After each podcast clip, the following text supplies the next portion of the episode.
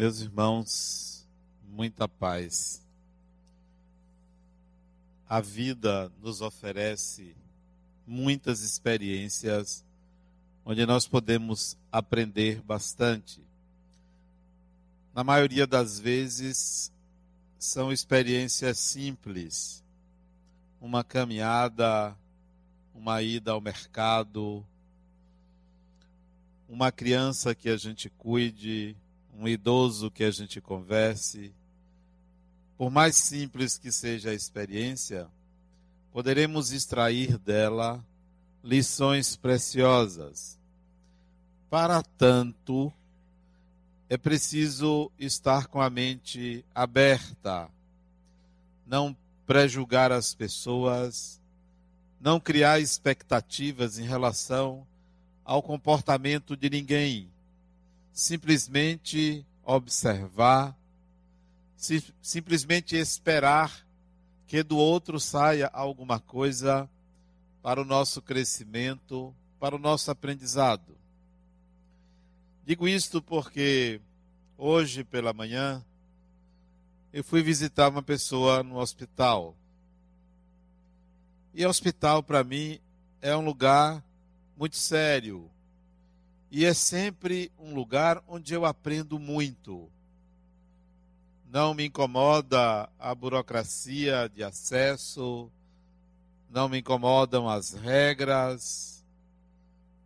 Absolutamente nada ali é para mim motivo de irritação ou de intranquilidade.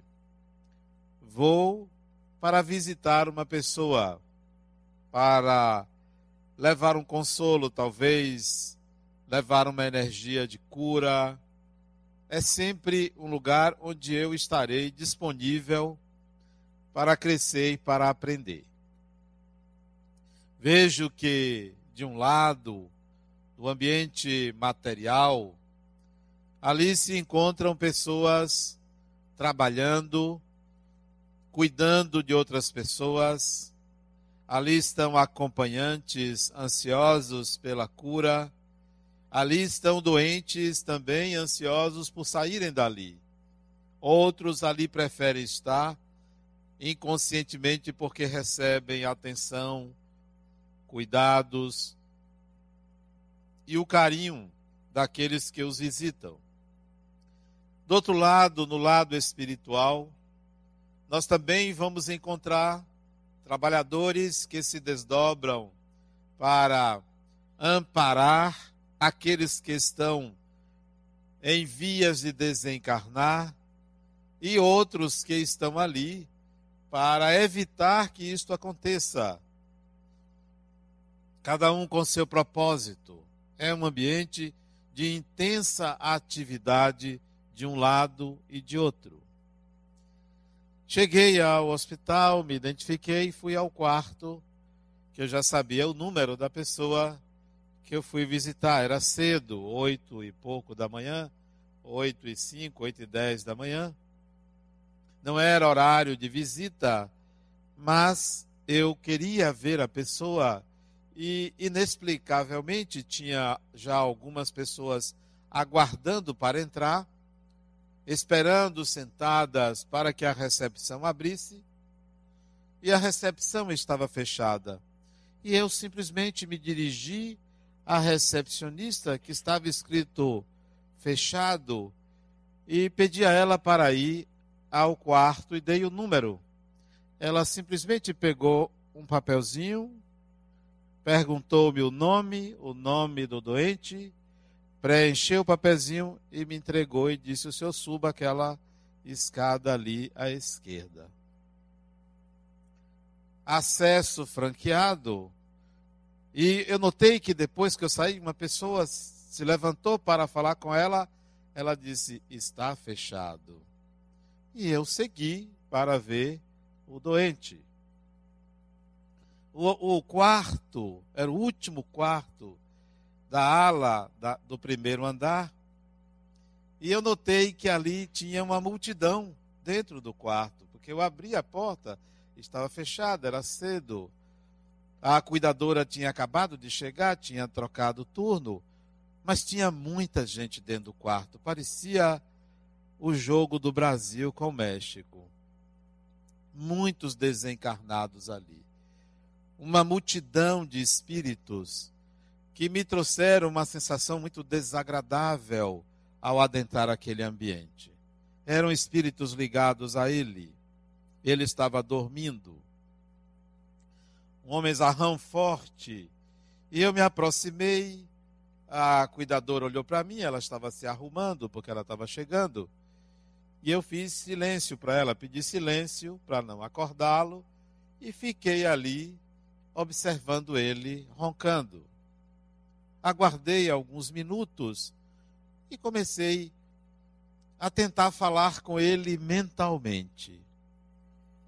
Sentia que a atmosfera espiritual não era agradável, como se todos olhassem para mim na tentativa de descobrir o que é que eu estava fazendo ali. Por que, que eu estava visitando aquele homem? Quais eram as minhas intenções? Eram figuras agressivas, mas todos à espera do meu movimento. Esperei, esperei um pouco e emiti um pensamento para ele.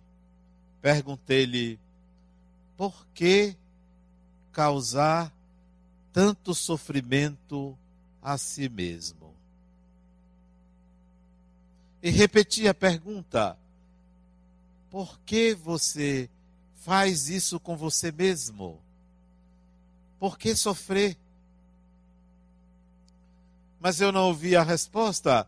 Ele estava dormindo, obviamente, mas eu esperava que a minha pergunta reverberasse naquele ambiente e ele captasse espiritualmente o que eu estava perguntando e refletisse sobre a insanidade dos seus atos, as atitudes inadequadas, inconsequentes, uma vida sem muita sem muitas vitórias, uma vida sofrida, mas nada ouvia vindo dele.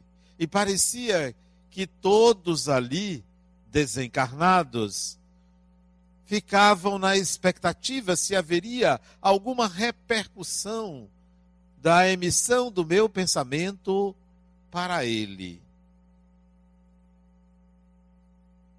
Aí eu ouvi um sussurro do lado esquerdo que dizia assim para mim: Não, mesmo que ele estivesse acordado, mesmo que ele estivesse tivesse total lucidez, não faria qualquer reflexão ante a sua pergunta. Não registraria ouviria, mas não consideraria, não faria qualquer reflexão. E eu então fiquei boquiaberto com a, o sussurro. Sim, mas fazer o que então? Fazer o quê? E a entidade amiga disse para mim: Resta você orar e desenvolver por ele a compaixão. Só a compaixão vai alcançar o coração dele. Não são palavras, não são raciocínios, não são julgamentos, mas a compaixão sim, porque é um sentimento que sugere o desejo de que o outro se sinta bem, esteja bem, de que o outro alcance o que você já alcançou. Ore e desenvolva a compaixão. E em, em, minutos ou segundos depois de eu ouvir esse sussurro, ele abre os olhos e emite o meu nome. E aí começamos a conversar sobre o estado dele, sobre o que ele estava sentindo. E, e eu percebi que aquela multidão que ali estava foi diminuindo a quantidade, como se deixassem eu e ele a sós. conversamos alguns minutos e eu notei. Eu mudei de lugar, de posição na cama, a cuidadora revezou também o lugar. Eu fui para outro lado, para o lado direito dele. E eu disse a ele: Eu me lembro de você quando você era pequeno. Lembro-me das brincadeiras que costumávamos ter.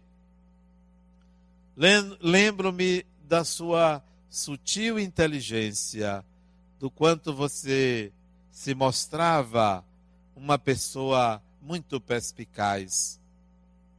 E aí eu vi uma lágrima descer no olho dele, como se aquilo, não o que eu estava dizendo, mas a lembrança de uma infância querida, de uma infância é, compartilhada, tocasse a alma dele e ele chorou. Chorou, fechava os olhos, apertava, eu botei a mão no ombro dele e disse: Fique tranquilo, você vai ficar bem. E depois eu fui embora. Passei ali, talvez, uns 40 minutos e fui embora meditando sobre a importância do sentimento em lugar da razão. A linguagem a ser utilizada em determinados momentos, que por mais racional que sejamos, por mais lógicos que possamos ser, mesmo que a gente elabore um raciocínio perfeito não atinge aquela pessoa naquele momento. Mas se você emite, não pela fala, mas diretamente pelo coração, se você emite uma vibração emocional de compaixão, de amor, de afeto para aquela pessoa, ela receberá. Ela registrará e aquilo será muito mais importante do que qualquer palavra que você diga. Aquilo vai mexer não só com a pessoa, como com os espíritos que a acompanham e vai ecoar adiante na vida daquela pessoa a vibração que você emite. E para mim foi uma lição hoje de manhã novamente ouvir a palavra compaixão. Uma palavra que traduz um sentimento. Porque nós aprendemos conceitos, significados de palavras, mas esquecemos de que elas nascem de emoções elas nascem de emoções. Se você pegar um animal, um passarinho, um passarinho, seja ele preso, seja ele solto, o som que ele emite vem de uma emoção. Não vem de um raciocínio, vem de uma emoção. Se ele está feliz, ele emite um canto. Se ele quer compartilhar um alimento, ele emite um canto. Se ele quer acasalar-se, ele emite um canto. A emissão do som vem de uma emoção. Nós fazemos isso tão sistematicamente e automaticamente acreditando que a nossa fala vem de um volume de informações que se juntam formando uma ideia, que esquecemos que aquelas informações ou aqueles conceitos originalmente vieram de emoções. As emoções geram pensamentos. Não são pensamentos que geram emoções. Que tal começarmos a prestar atenção nas nossas emoções. O que é que eu estou sentindo neste ou naquele momento? Se eu vou visitar uma pessoa antecipadamente, o que é que eu sinto? O que é que eu quero nessa visita? O que é que eu gostaria? Que emoção eu gostaria de passar para aquela pessoa? Se eu vou visitar alguém, na casa de alguém, eu vou me perguntar: que emoção eu quero passar? O que que eu quero que essas pessoas captem de mim? O que que eu gostaria de passar? Mas nós vamos com ideias. Nós vamos com frases feitas que nem sempre são alcançadas. Quando a gente sai, a pessoa diz assim: pensa que me engana. Por que diz isso? Porque capta a emoção. O que está por detrás das palavras. Não adianta você enganar. Na convivência doméstica, com seus filhos, com seu companheiro, com sua companheira, com as pessoas que fazem parte da sua vida doméstica, elas aprendem de você muito mais pelo que você não diz do que pelo que você diz.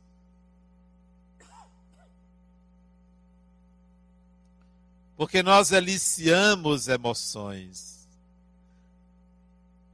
O nosso corpo fala, o nosso olhar dirige a emoção. Então é preciso que a gente tenha uma percepção mais profunda e adequada do que se passa no nosso mundo íntimo, porque isso vai ser captado pelas pessoas. Não adianta enganar. Quem engana, engana-se. Engana-se. A compaixão é o sentimento que antecede a amorosidade, que antecede o amor, a compaixão é um sentimento. Nunca esqueçam disso. Não é um pensamento. Antes da compaixão ser uma ação, ela é um sentimento. Que é que eu sinto por esta pessoa doente, por essa pessoa que é pobre, por essa pessoa que está na miséria, por essa pessoa que precisa de um conselho. E se você realmente quer evoluir, desenvolva este sentimento chamado compaixão. Desenvolva. Se você sente ou sabe o que é alegria, você sabe o que é alegria, porque você a sente. Você sabe o que é tristeza, porque você a sente. Você sabe o que é ciúme, porque você o sente. Você sabe o que é saudade, porque você sente. Você sabe o que é inveja, porque você sente. Você sabe o que é paixão, porque você sente. Você sabe o que é amor, porque você sente. Então descubra o que é compaixão, porque é preciso senti-la. Se não sentir, não sabe o que é. Acha que compaixão é dar uma esmola, um alimento, um cobertor, é dar comida a alguém, é dar um conselho? Não. Isto é a ação. Tente descobrir e sentir compaixão.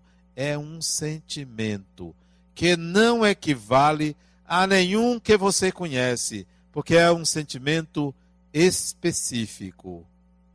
É um sentimento singular. Compaixão não é amor, compaixão não é pena. É um sentimento diferente. Nós aprendemos no Espiritismo que fora da caridade não há salvação. Mas esse esse dístico, essa frase, esse enunciado, ele é do século XIX.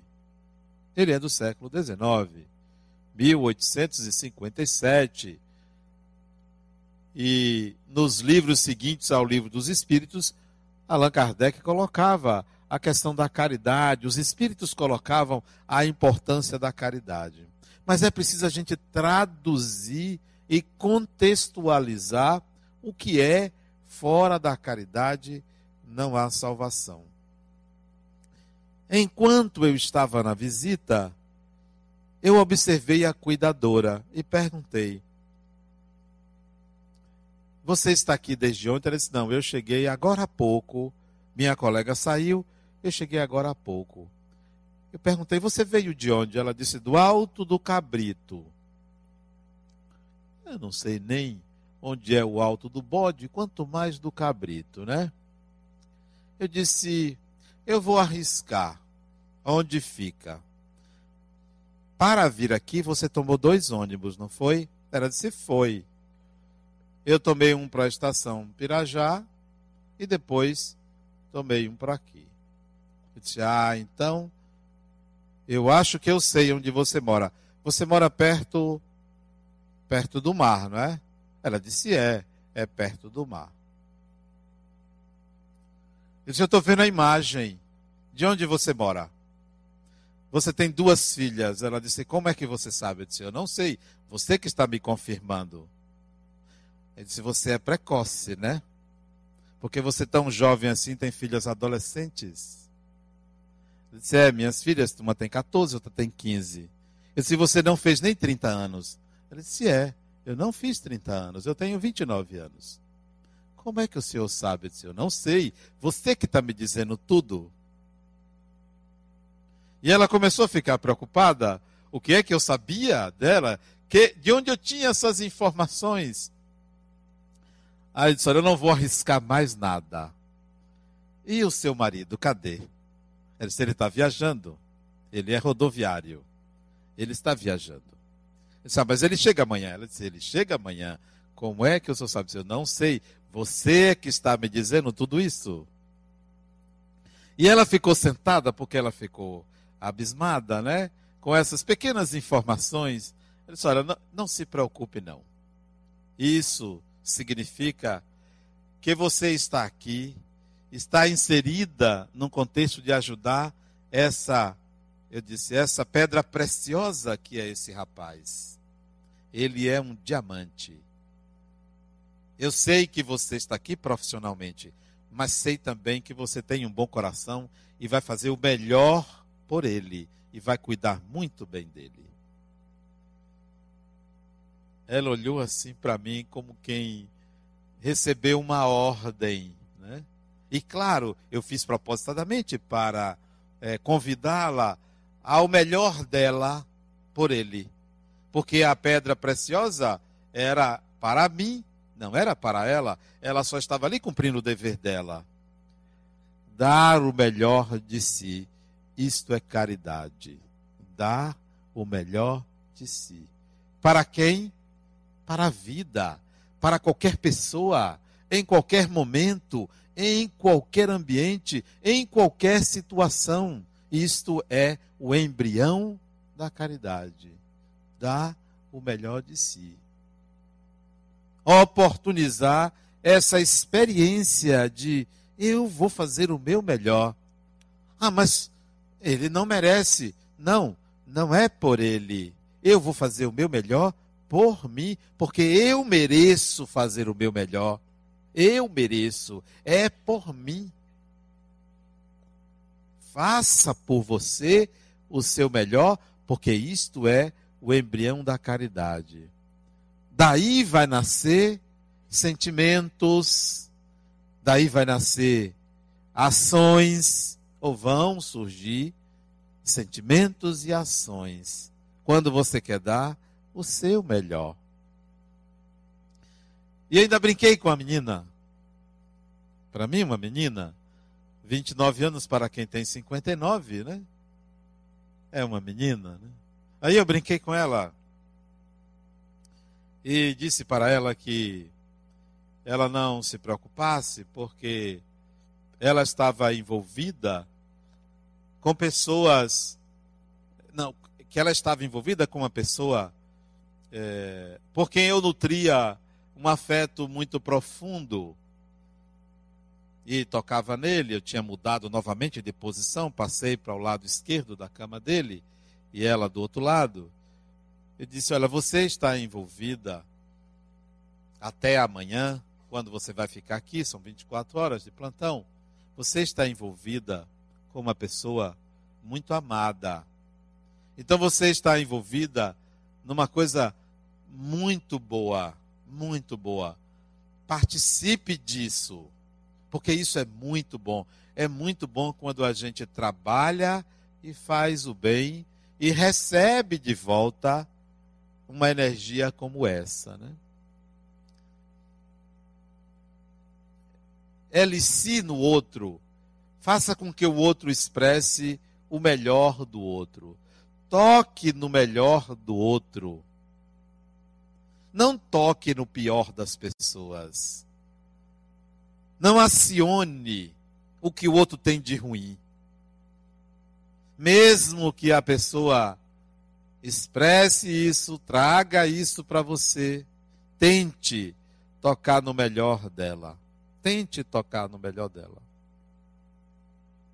E eu me lembrei também que outro dia eu fui num banco me cadastrar, porque eu sou aposentado, e tive dificuldade de alguém saber onde era, né?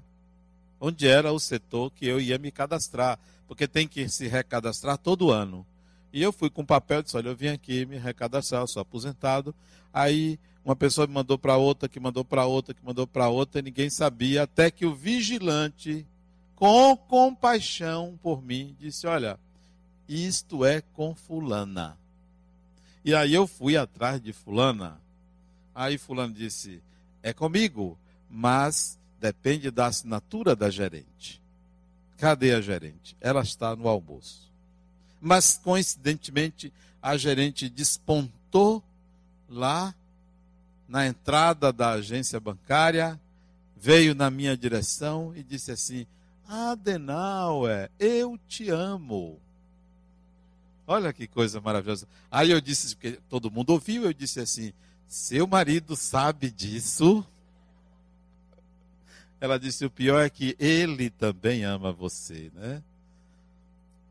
esses momentos é que o que é que ela fez comigo? Ela tocou no melhor de mim.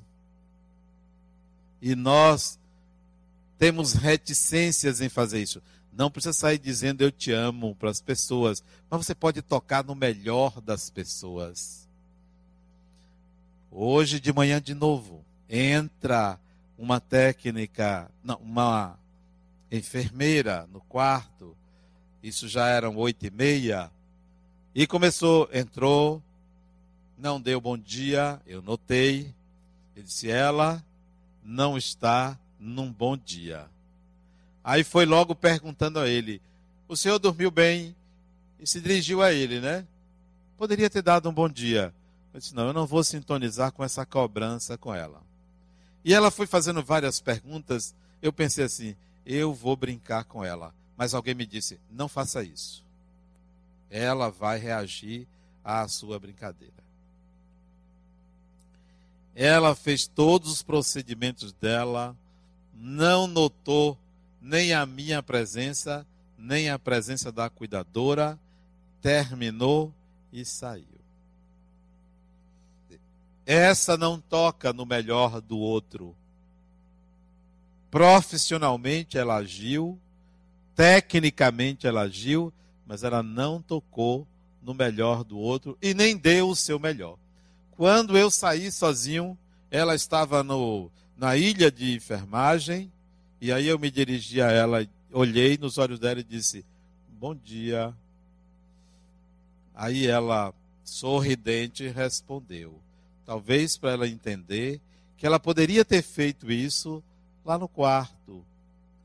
Tente tocar no melhor das pessoas. E isto vai também desenvolver em você e no outro o sentido, o significado da palavra caridade. Lá atrás estava escrito: fora da caridade não há salvação. Traduzam. Por que eu estou dizendo traduzir?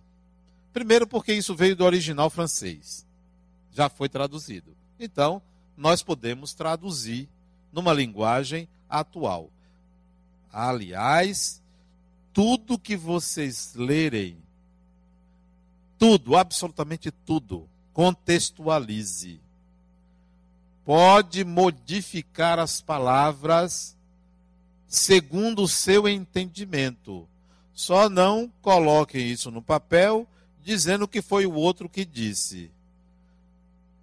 Está lá escrito: fora da caridade não há salvação. Bote escrito assim: Allan Kardec. Adenauer diz assim: fora da caridade não há evolução. Eu vou botar Adenauer Novaes, porque esta foi eu que disse. Porque entendo desta forma, mas tenho que colocar o meu nome. Então, traduzam, interpretem e assumam a interpretação. Então, fora da caridade, não é possível ao espírito evoluir. Não é possível. Por quê? Porque a caridade contraria o egoísmo. Porque o egoísmo impede a caridade. Quando você atua com caridade, você está combatendo o natural egoísmo que o ser humano tem, porque é natural, não é um defeito. O egoísmo não é um defeito, o egoísmo é uma ausência, uma falta, uma ignorância. Não é um defeito. Não é uma coisa que você aprende a ser. Você já nasce naturalmente egoísta. Você aprende também a reforçar isso que é inato. A caridade vai reduzir e até eliminar o natural egoísmo. Caridade significa fazer o bem, desenvolvendo uma outra virtude. Caridade não é só praticar. Praticar é a expressão da caridade. Porque tem uma virtude anterior à caridade que deve levar ao ato natural da caridade.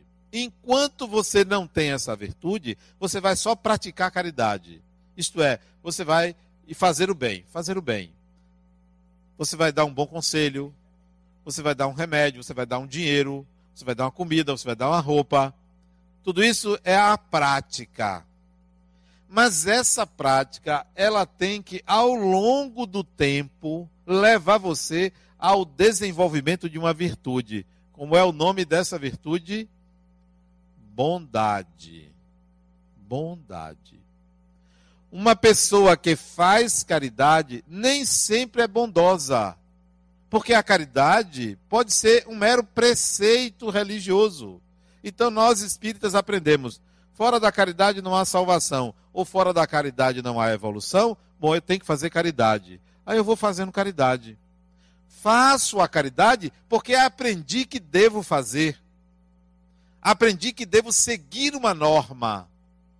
Mas se nesta prática eu não desenvolver, eu não construir, eu não integrar a habilidade de ser bondoso, ainda vou precisar algumas encarnações fazendo caridade. Então, fazer caridade, praticar a caridade, é um ato ou são atos para levar o espírito a integrar a condição de ser uma pessoa bondosa. Porque quem é bondoso não precisa aprender que fora da caridade não há salvação ou evolução. Não precisa aprender, porque já desenvolveu essa habilidade de ser bondoso, naturalmente é. E ser bondoso não significa dar tudo que tem. Isso é irresponsabilidade, não é bondade. Porque bondoso é, ah, então eu tenho que tirar a roupa do corpo e dar. Não. Ah, eu tenho que dar tudo que eu tenho. Não, isso é irresponsabilidade. A bondade é uma disponibilidade para doar-se. Uma disponibilidade para doar-se. Então, você vai encontrar pessoas bondosas, pessoas que têm essa habilidade, que tem essa virtude. Mas nem sempre essas pessoas estão dando as, os seus pertences, porque por mais bondoso que eu seja, alguém me pedir meu celular, eu não dou. Mas não dou de jeito. Também eu não sou bondoso, né? Ainda não sou. Mas se eu fosse, não daria, porque é uso pessoal. E tem outras coisas que o outro precisa muito mais do que ter o meu celular. Então, quem precisa do meu celular não merece a minha bondade. Porque quem merece a minha bondade precisa de coisas muito mais básicas do que um celular. Então, bondade não é dar tudo que tem. Ah, olha como fulano é bondosa. Ela empresta as roupas dela para a amiga dela. Isso não é bondade, isso é amizade. A bondade é algo muito mais elaborado, mais complexo, que subentende atos da vida cotidiana nas várias oportunidades que a pessoa tem. Não é só com os seus. Tem gente que em família faz tudo, se desdobra, extremamente caridosa, caridoso em família, mas fora dos círculos familiares, nananina não. Não. Primeiro os meus, Mateus, primeiro os teus. Isso não é bondade, isso é espírito de grupo. Isso é laços consanguíneos que faz isso. A bondade extrapola os limites da família, os limites da nacionalidade, né? Já pensou você torcendo para a Argentina? Então, uma pessoa bondosa torceria, né? Mas uma pessoa que não amplia os laços de bondade além da sua nacionalidade, é uma bondade menor. A bondade, se integrada como virtude ao espírito, ela transcende todos os limites da época, da cultura, da nacionalidade, da etnia ou de qualquer outra segregação ou limites que o ser humano tenha encarnado ou desencarnado. Então, a caridade ela serve, ela é útil como tudo que o espírito aprende a fazer para o desenvolvimento de alguma virtude. E essa virtude é a, a bondade. Tudo que o ser humano faz, se você pensar, por exemplo, na sexualidade, para que as pessoas fazem sexo? Primeira resposta você vai dar, ah, está na Bíblia. É para se multiplicar, é para é, aumentar a espécie. Não, isso é consequência. Não é para isto, isso é consequência. Tanto não é para isso que inventou-se a pílula anticoncepcional. Então, não, o sexo não é para aquilo, o sexo é para o quê? Para que Deus fez o sexo? Para que Deus fez com que o ser humano, o ser humano pratique o sexo. Para quê? Se vocês responderem para ter prazer, eu vou dizer que não, isso é só o tempero. Porque se não der prazer, ninguém faz. Ninguém anda arranhando as paredes com o cotovelo. Por quê? Porque não dá prazer. A gente faz porque dá prazer. Então, a prática sexual não é para a multiplicação ou para a geração, não é para obter prazer. O primeiro é consequência, o segundo é o convite. Se você não tivesse prazer, não faria. Então, para que Deus colocou o sexo para o ser humano? Se não é para procriar, nem é para ter prazer, para que é? Para o desenvolvimento de que habilidade? Não acredito que vocês não me ajudem nisso. Para o desenvolvimento da capacidade afetiva. A afetividade humana só existe porque existiu nos primórdios da evolução o contato íntimo sexual. Para que a afetividade? Para o desenvolvimento de que sentimento? do amor. Então, a prática sexual, tão reprimida, tão condenada, tão contrária para alguns à evolução espiritual, nada mais é do que uma, um presente de Deus para que o espírito aprenda a amar. É para isto. Essa é a finalidade. Para que você trabalha? Vamos a outra questão. Falei da caridade, falei da sexualidade. Vamos falar do trabalho. Para que você trabalha? Qual é o objetivo de Deus dando ao ser humano a oportunidade de praticar o trabalho? Não me diga que é para ganhar dinheiro. Ganhar dinheiro é o atrativo. É o atrativo. Para desenvolver que habilidade?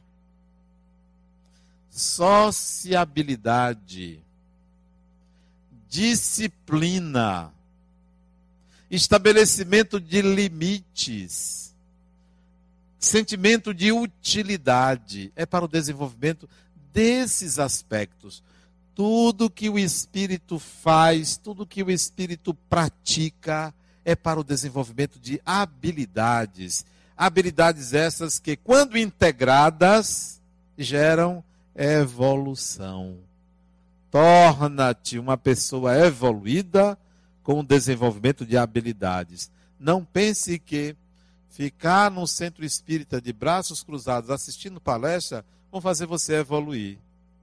Não pense que via o centro espírita ficar sentado orando a Deus, aos espíritos, a quem quer que seja, pedindo isso, pedindo aquilo, é evolução.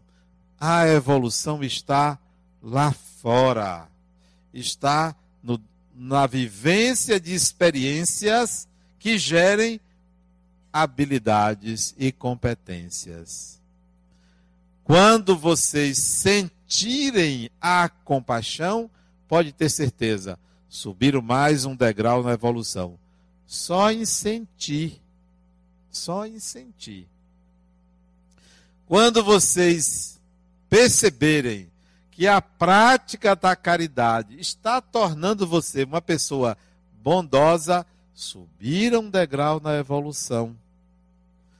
Compaixão e caridade estão muito próximas uma, das, uma da outra. Muito próximas, porque a prática, o ato de fazer o bem, a prática da caridade, poderá levar você à compaixão, poderá levar você à bondade. Em certas pessoas não leva a lugar nenhum. Por que não?